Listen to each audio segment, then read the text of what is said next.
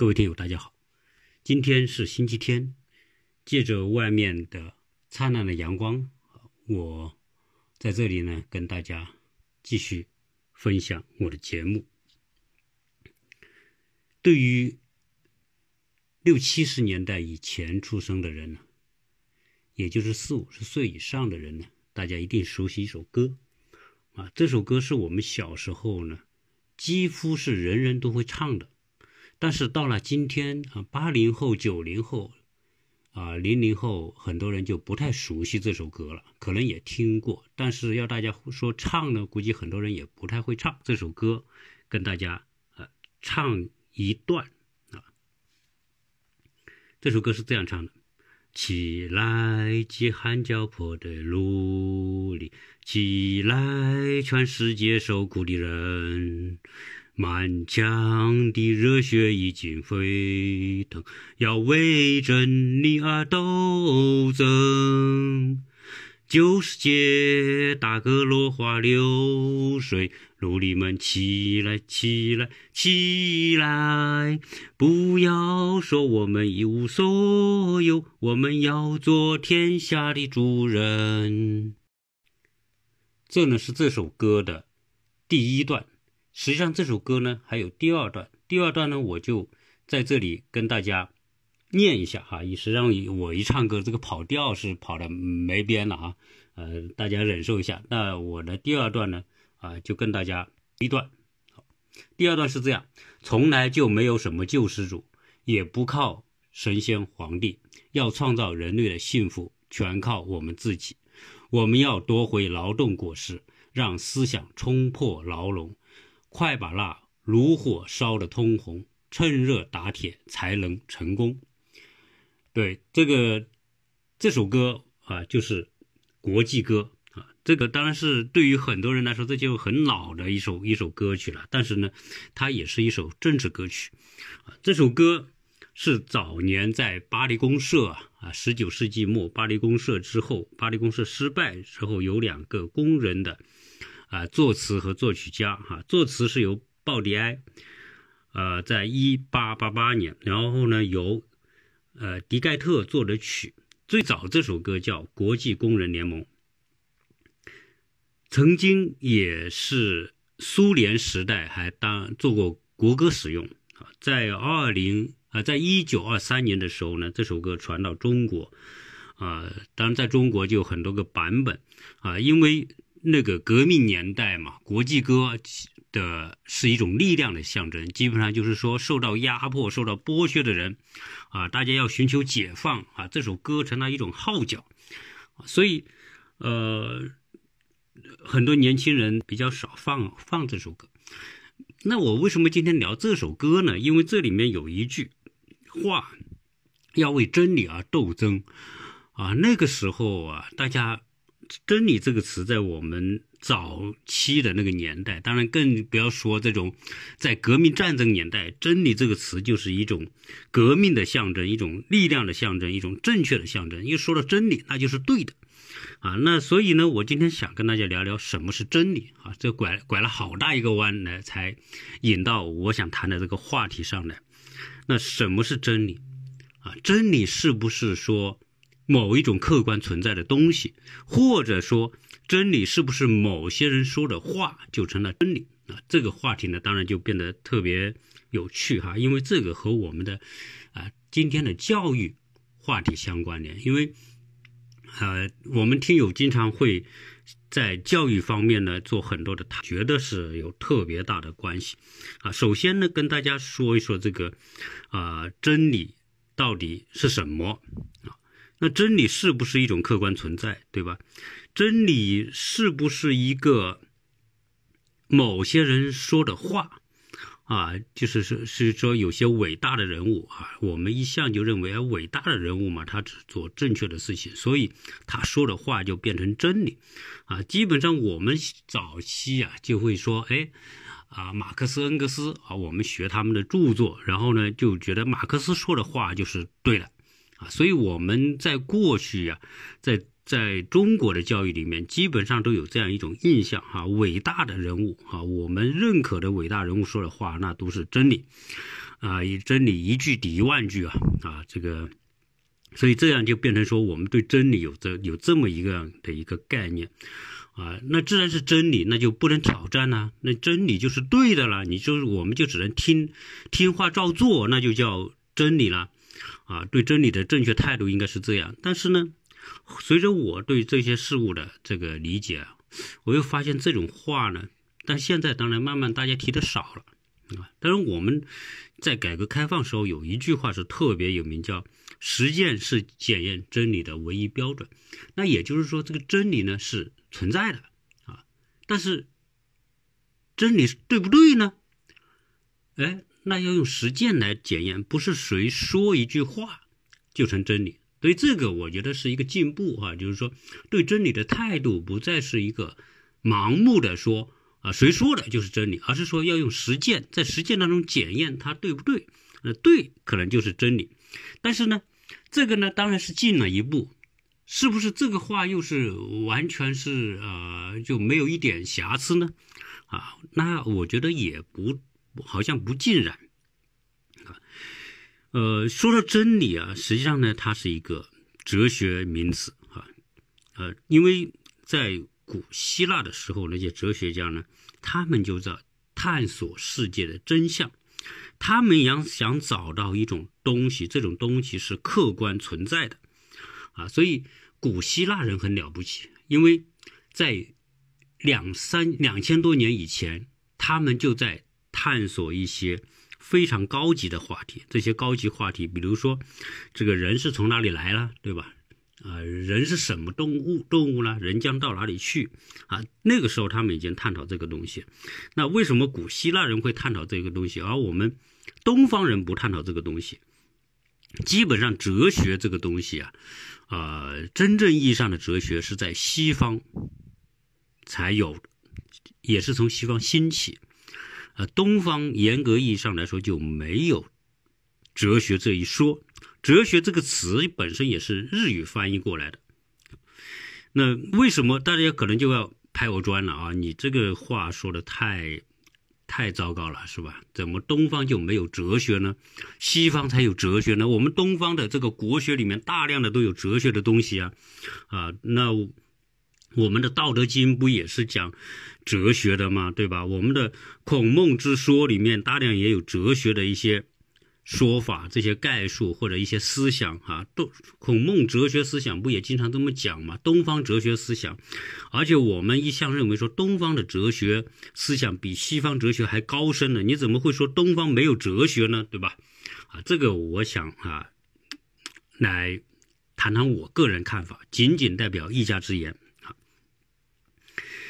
呃，因为哲学里面探索一个很重要的东西就是真理，啊，正因为对真理的追求，才引发了哲学的发展。但是呢，我们东方，我认为哈，东方实际严格意义上来说是没有哲学的发展，没有启蒙，没有发展，也没有这种啊非常的这种啊光大的这么一个过程啊。为什么呢？因为东方哲学里面，东方的思想里面有一种东西叫“眼见为实”。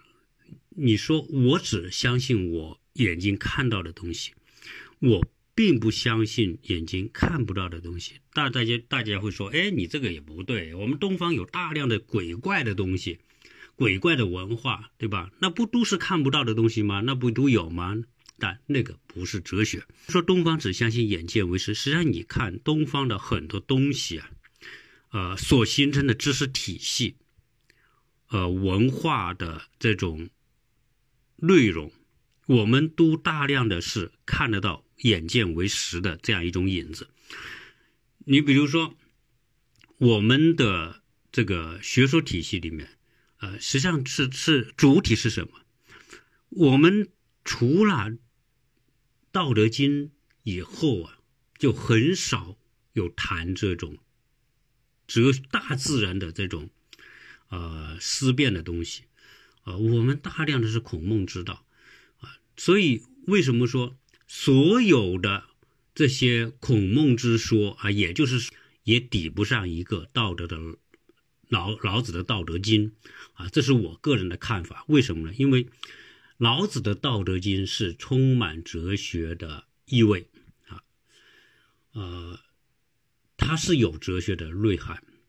其他的这些诸子百家，大量是什么？大量是治国之术，大量是人与人之间的关系，大量的是育心术啊。所以实际上你把所有的四书五经啊、《论语》等等这些全部加在一起，你看到的就是一个治理国家的专用的一些套路思想。和方法，还有就是人与人之间的关系的这种处理的方法，啊，这是东方学说的主体，啊，那你说质变是《道德经》这种东西啊，它确实也是很高深，但是它的这种对近代现代的影响来说，那远远达不到古希腊哲学。和欧洲近代哲学对人类的影响，这个是我自己的感觉哈。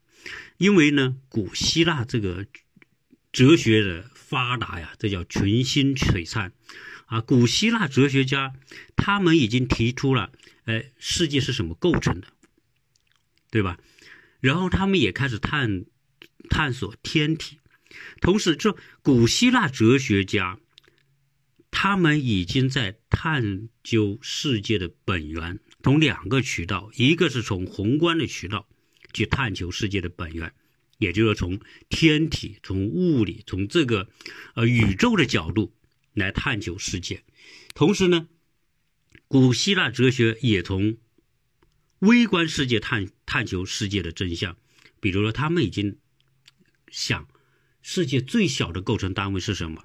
啊当所以他们就提出了原子论，啊，这些是很了不起的。你说东方学说里面什么时候探讨过这个问题？没有吧？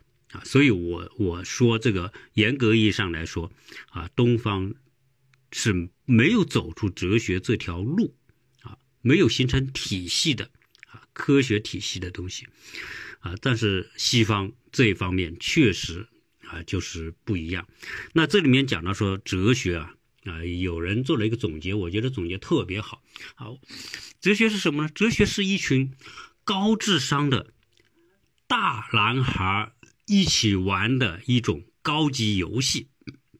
啊，这个总结我觉得挺有意思啊。同时呢，这个哲学对人类啊，它看起来是毫无用处啊。你说从现有的这种学科里面，说你靠个哲学能？变得特别，呃，找一个什么特别好的职业，啊，很赚钱的工作，那就基本上就很难。今天在美国，很多人学哲学，但是很多人学哲学不是因为他可以好找好工作，啊，他是因为他特别有用处。哲学在所有学科里面是最最最，啊，最有原动力啊力量的一个学科，啊，它是所有学科的一个基础。呃，不管你在哪个学科里面进行研究，离开了哲学的基础，它的这个发展的空间或者能够取得的成就都很有限。但是我们啊，来自东方，在美国啊，就是昨天就有一篇文章，啊，一个女孩写的，也还是我们一个邻居的一个女儿，啊，她在杜克大学读书。啊，杜克当然是美国很牛逼的大学了，大概也是排在前十名的吧，顶尖的大学。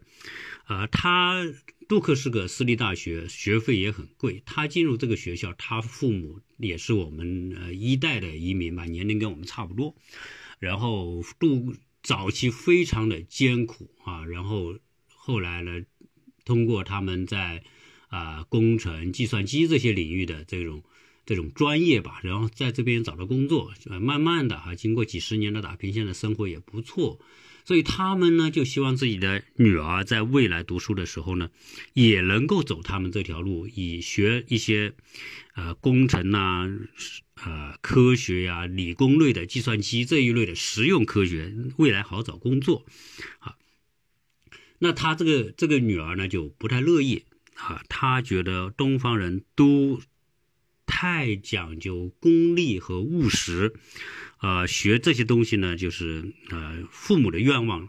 啊，希望他们啊，但是呢，他早是更愿意学一些啊人文和社会科学科的一些专业，呃，因为那你说哲学当然属于社会学科的一部分了，如果。呃，在我们亚洲人来说，这些孩子们学哲学专业啊，或者把学哲学作为重点去学的人很少啊，因为哲学本身它就不是个实用型的学科，它是一个思想基础类的学科啊。对于来自啊东方的家庭。啊，大家注重实用，所以呢，对这些哲学这种呢，相对来说就不会太主力的小孩去学这个东西。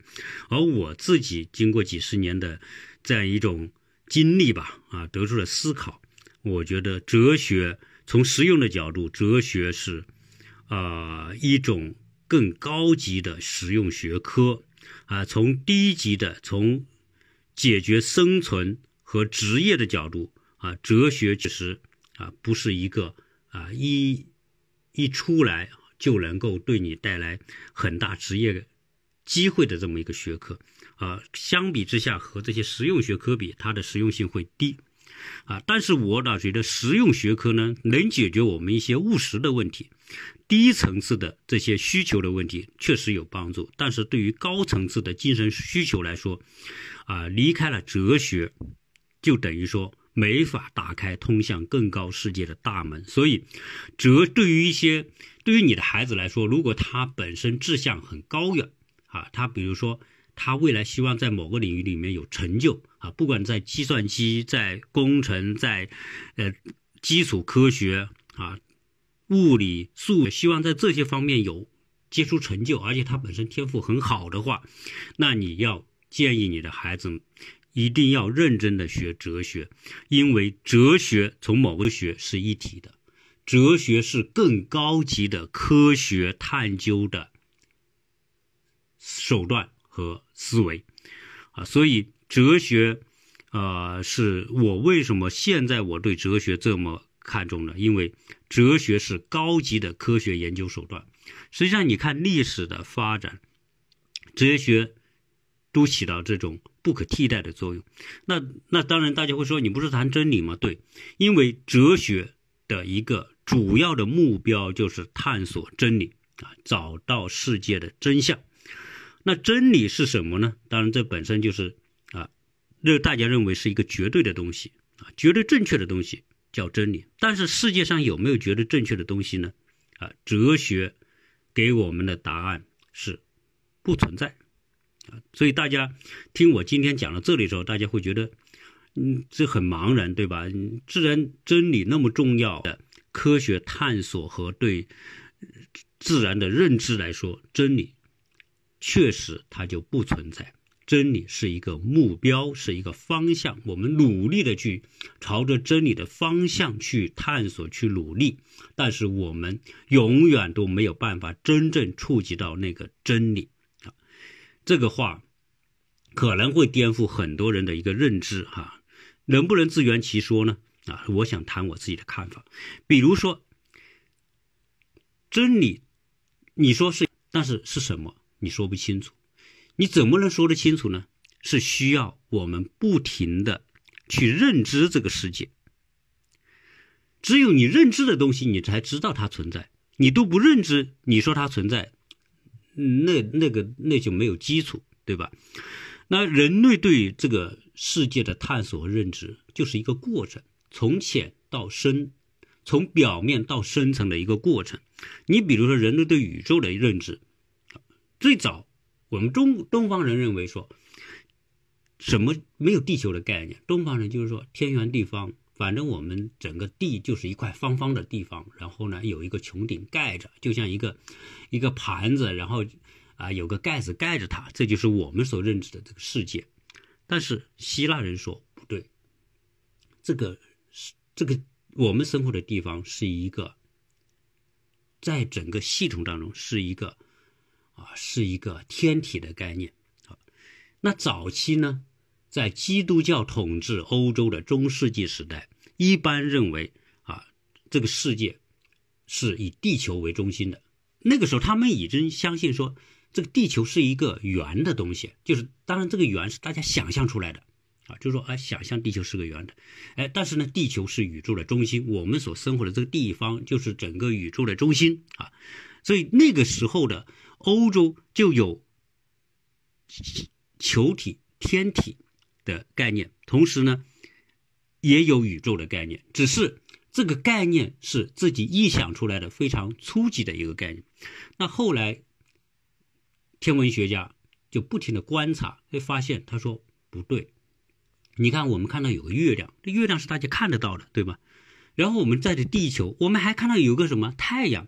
你看到这个太阳升起和下落的时候，都是一个圆圆的，像一个蛋黄一样的一个球体，一个圆的东西。月亮也是一个圆的东西，对吗？所以大家会想，诶，我们所面对的太阳和月亮。是一个圆的东西，我们在这地球也是圆的，但有人又观察说不对，太地球不是我们宇宙的中心，似乎看得到月亮是围着地球在转的，因为我们看看到月亮的这个月亏、月圆和月缺，啊，这些都可以看。那个时代几千年前，人们已经在思考这些东西。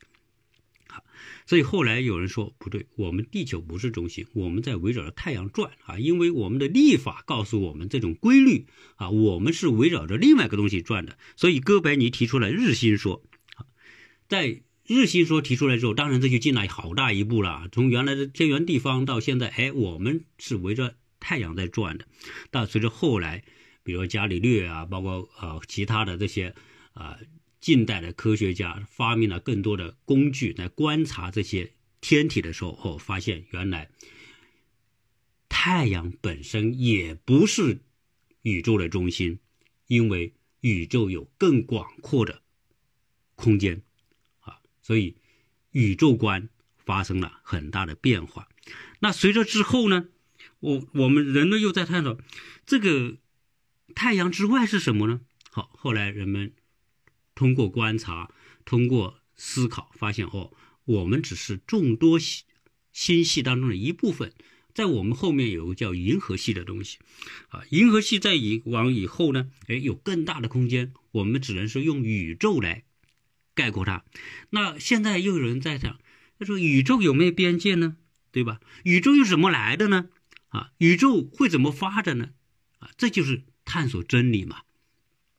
但是这种真真理，你说，按照我们东方人说，眼见为实，啊，那你能看得到吗？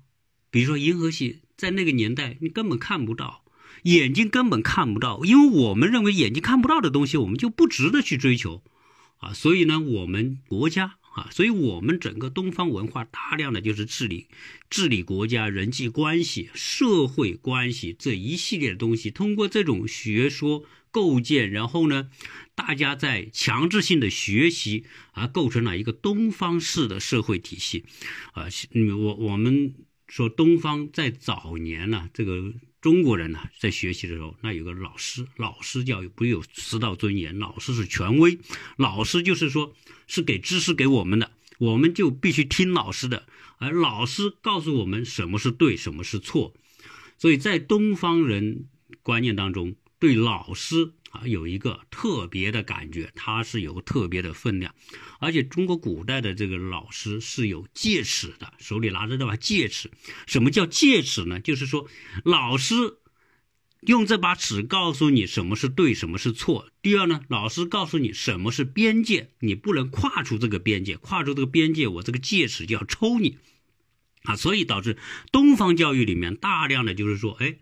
老师说了的是对的，所以说告诉我们的东西是正确的，而老师告诉我们你不能够跨越某个东西，所以在东方教育里面就大量的这种被约束的东西特别多，禁锢的东西特别多，所以搞的空间里面繁衍。所以东方文化实际上是个很窄的空间，啊，不管说东方的这种，呃，心学也好啊，孔孟之学也好啊，原来的诸子百家的各种学问也好，啊，实际上都是在一个很狭小的范围里面倒腾来倒腾倒腾去的，啊，并没有突破这个范围，就是因为这个戒尺的作用太大了。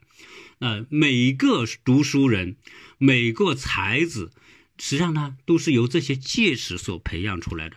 所以我感觉这个东方的这种东西为什么会狭隘，以及到了近代文艺复兴的时候，为什么东方没办法出现思想启蒙啊？就是因为强大的这种文化束缚，这种真理，认为说圣人说的就是真理。你不能突破真理啊，必须遵从这些真理啊，所以我们是人为的把某些人啊摆在真理的创造者的那个位置，这是东方文化所带来的通病啊，特别是中国文化里面就存在这样一个一种局限啊，所以当近代出现文艺复兴出现这种思潮的时候，东方没办法出现。当然，文艺复兴的出现啊。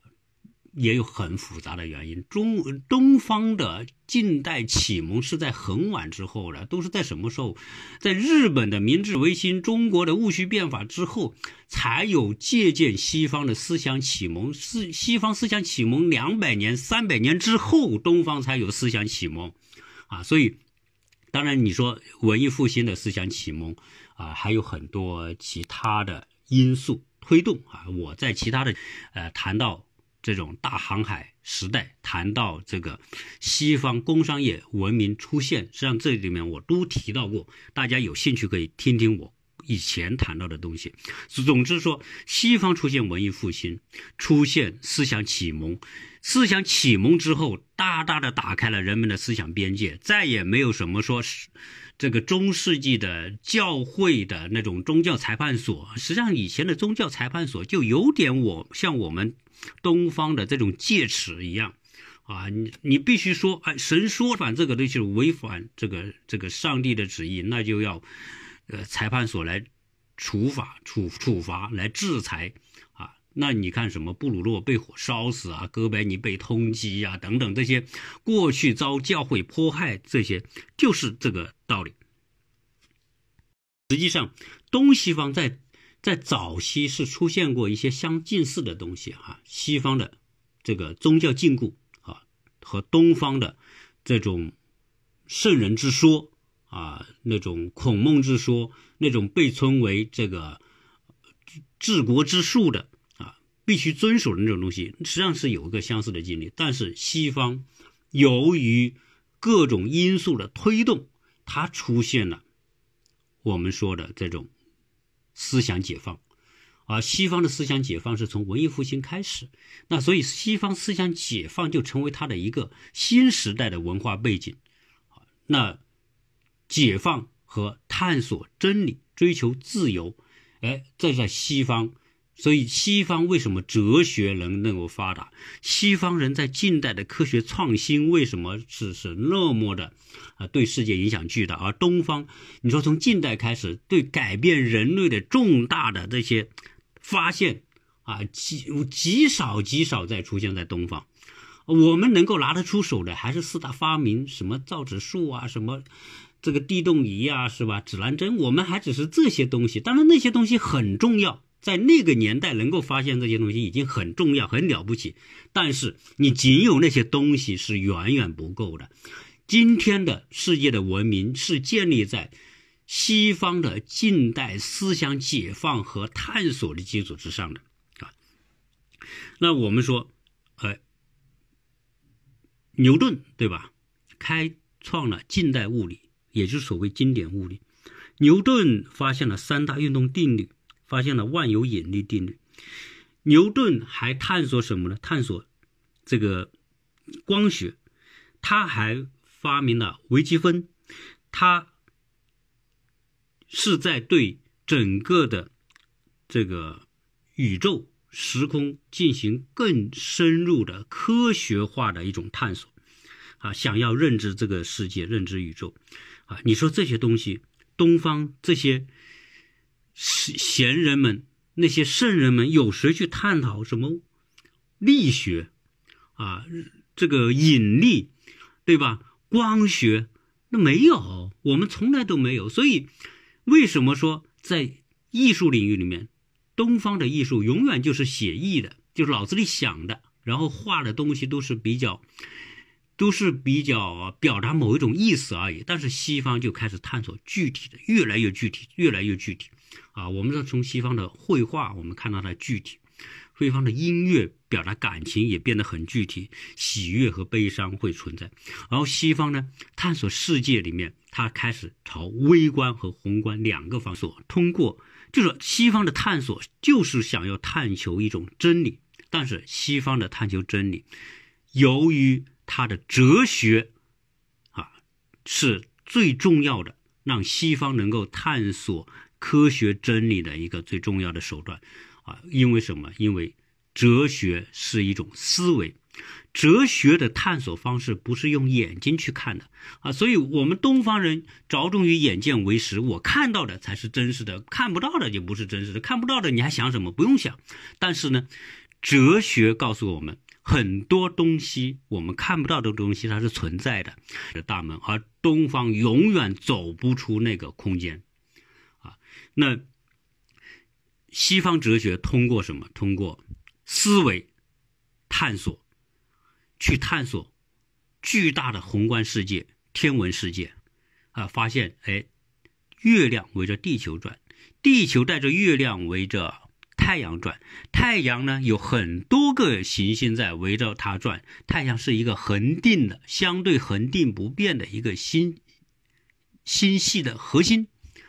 但是呢，人们就讲，自然太阳会是核心，有没有太阳这个体系在围绕另外一个东西在转的呢？哎。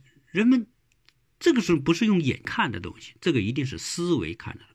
与宏观世界就是一个巨大的一个系统啊，所以牛顿在他近代的天文学研究里面，他就自己做出了整个天体运行它的轨道啊，卫星、行星、恒星，做了一个非常严谨的一个运行系统，这是很了不起的。就是他的思维已经朝向了一个正确的探索方向在发展，所以牛顿在近代科学史上的地位真的是牢不可破啊！那所谓的牢不可破，是指他在经典物理方面，你到现在你也没办法推翻他的三大运动定律啊，什么加速度啊，是吧？那个。呃，引力啊，你也没办法推翻他今天的这种这种啊，对天体的这种运行的这种解说解释啊，大体上啊，他已经奠定了这个基础。呃，那是不是牛顿就变成真理了呢？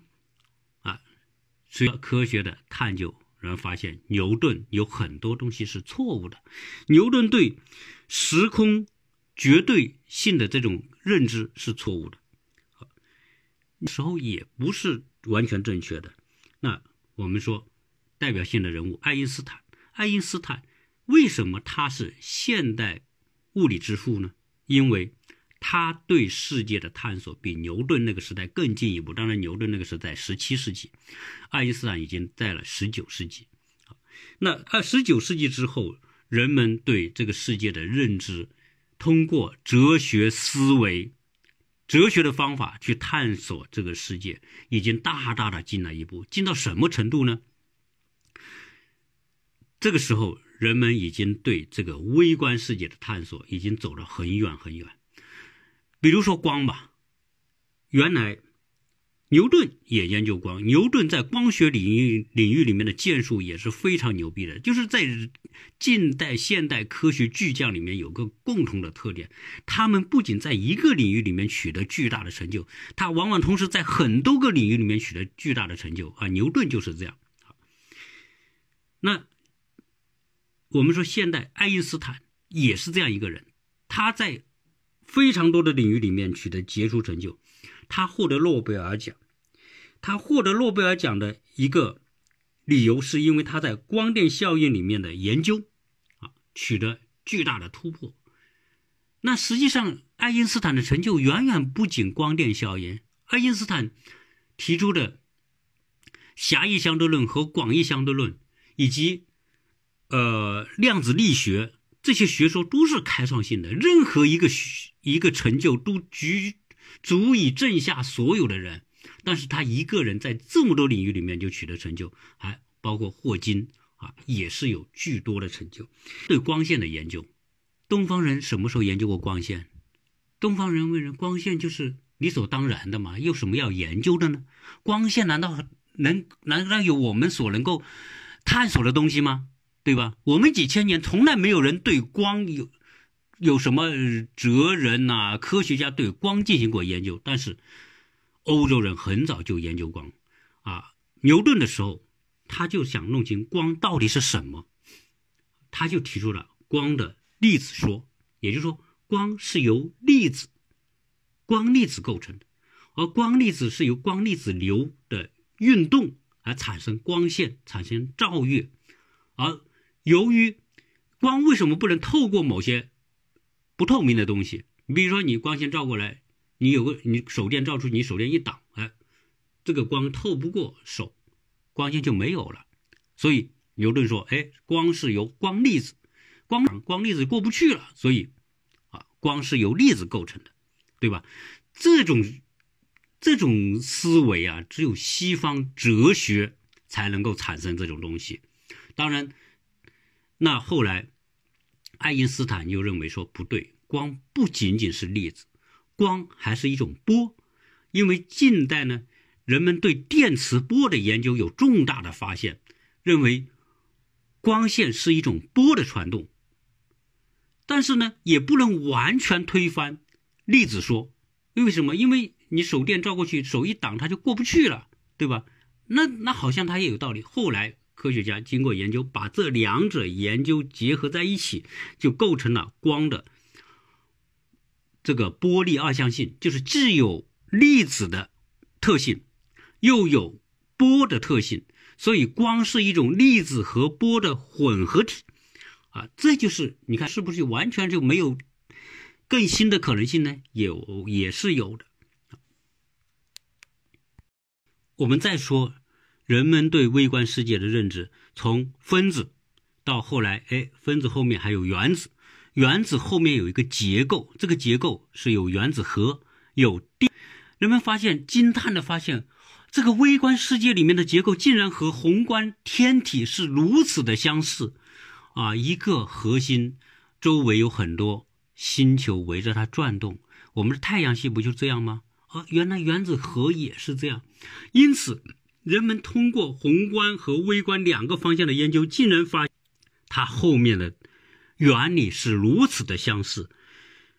因此，人们不得不惊叹这一切的造物主。所以，人们说有没有造物主？但是为什么有这种结构呢？为什么宏观和微观最后的最终极的基础原理是如此的相似呢？所以人们不得不承认，我们还没有弄懂，没有弄懂的这个东西，我们把它称为天道，称为道啊。所以有人说，到底道有没有啊？我们《道德经》里面一场道，这个说得清的道就不是常规的道，而是一个我们还没有弄懂的道。但是这个道就是存在，所以。西方宗教里面对道的崇敬，当然，西方宗教对道的崇敬，我大家都知道叫 God。西方有这种东西，呃，到今天为止，我们能够完全排斥说，哎，这个世界就不存在那个道吗？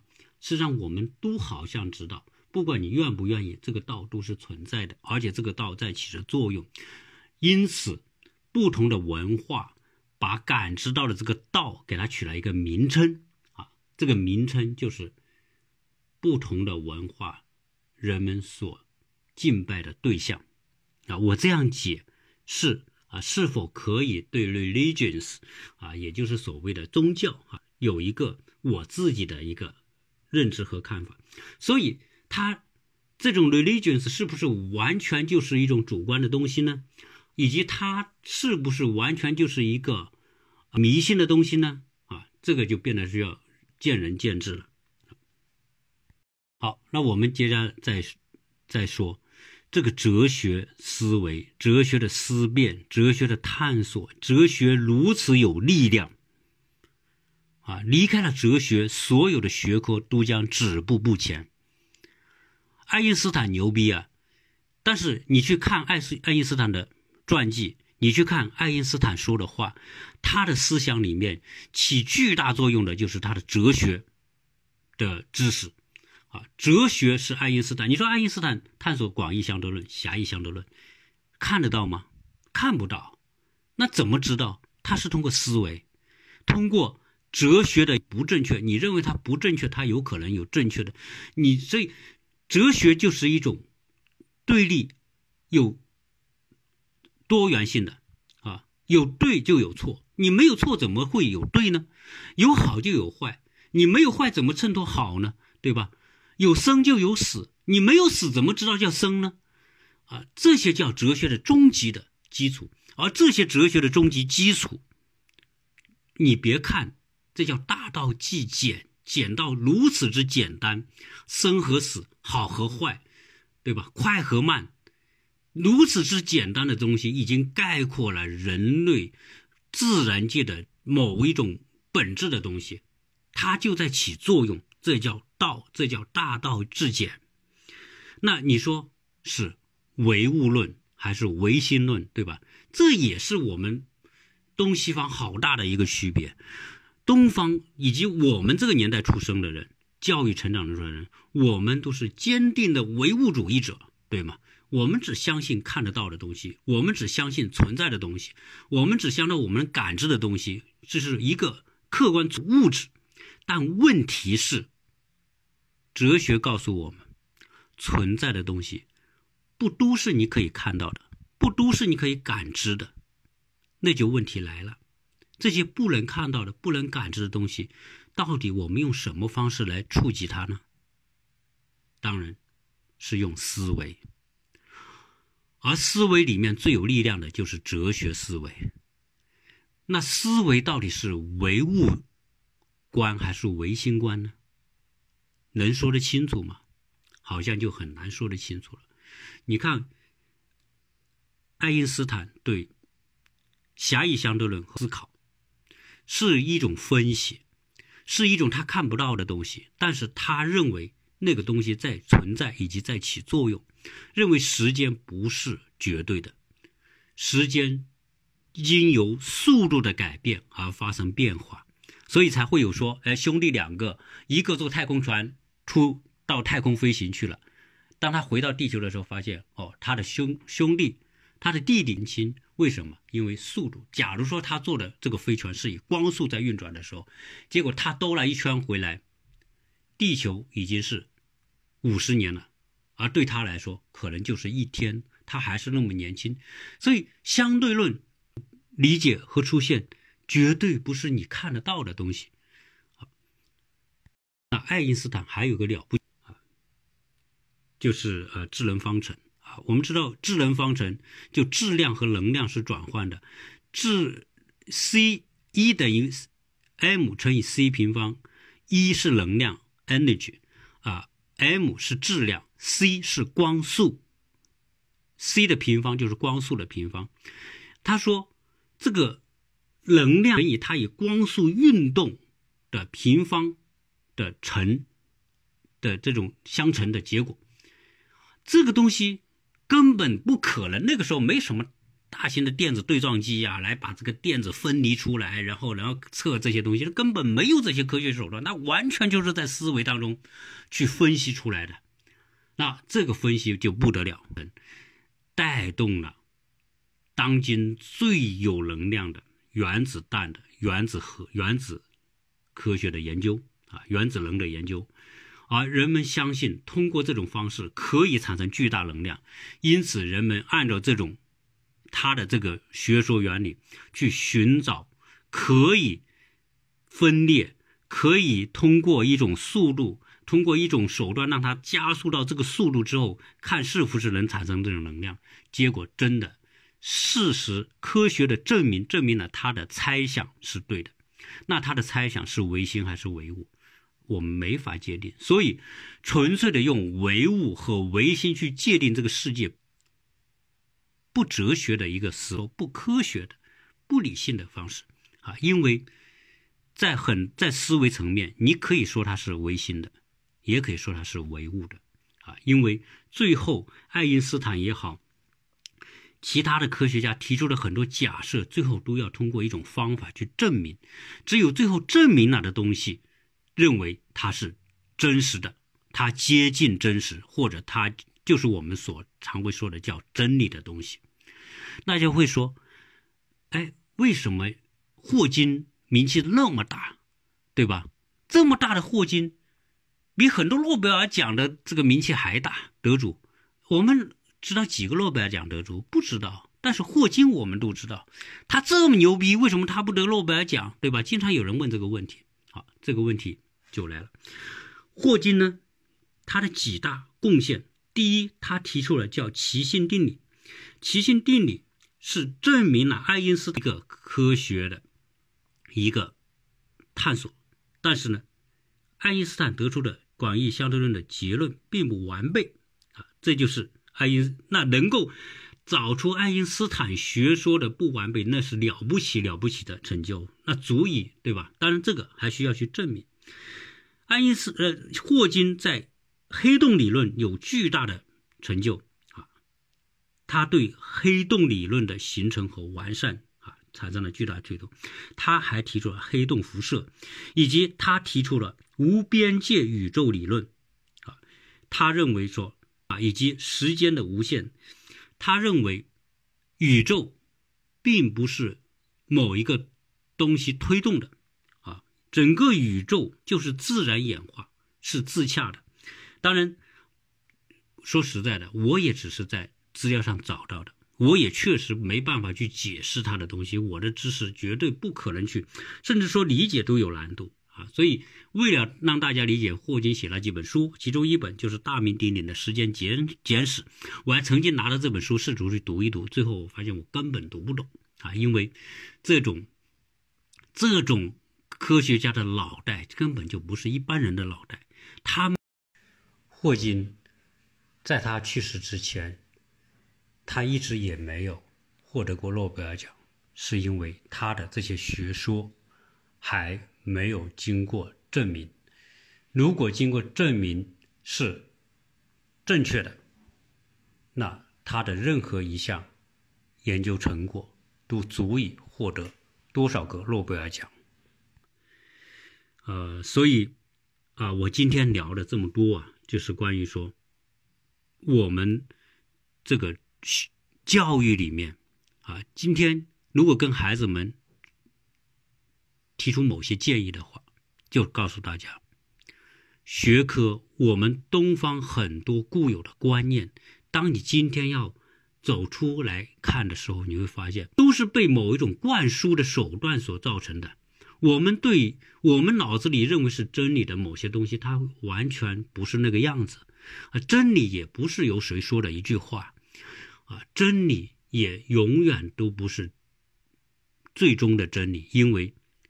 随着探索的发展，随着对世界的认知，我们真理会改变的。真理不是绝对的，真理永远只是相对的。啊，真理离我们很远，但是我们可以无限的接近真理。你看，我们认知世界真的完全就是不一样。由于西方思想启蒙和自由解放。西方在很多东西里面没有禁忌，什么东西都可以去探索，什么想法、唯物的、唯心的各种手段都能用。但是我们在东方，我们发现很多东西不能用。我们不说唯心主义是好的，唯心都是要遭批判的。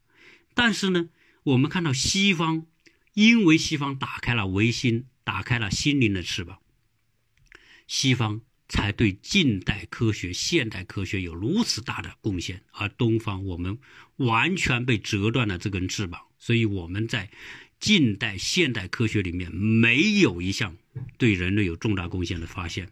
这就是真实的！我不知道可不可说是一个真相。希望我这期节目啊能够打开啊这个话题，好像有时候是有点枯燥啊，但是如果你认真听啊，希望能够听出某一种东西。好，这一期呢就跟大家聊这么多，谢谢大家收听。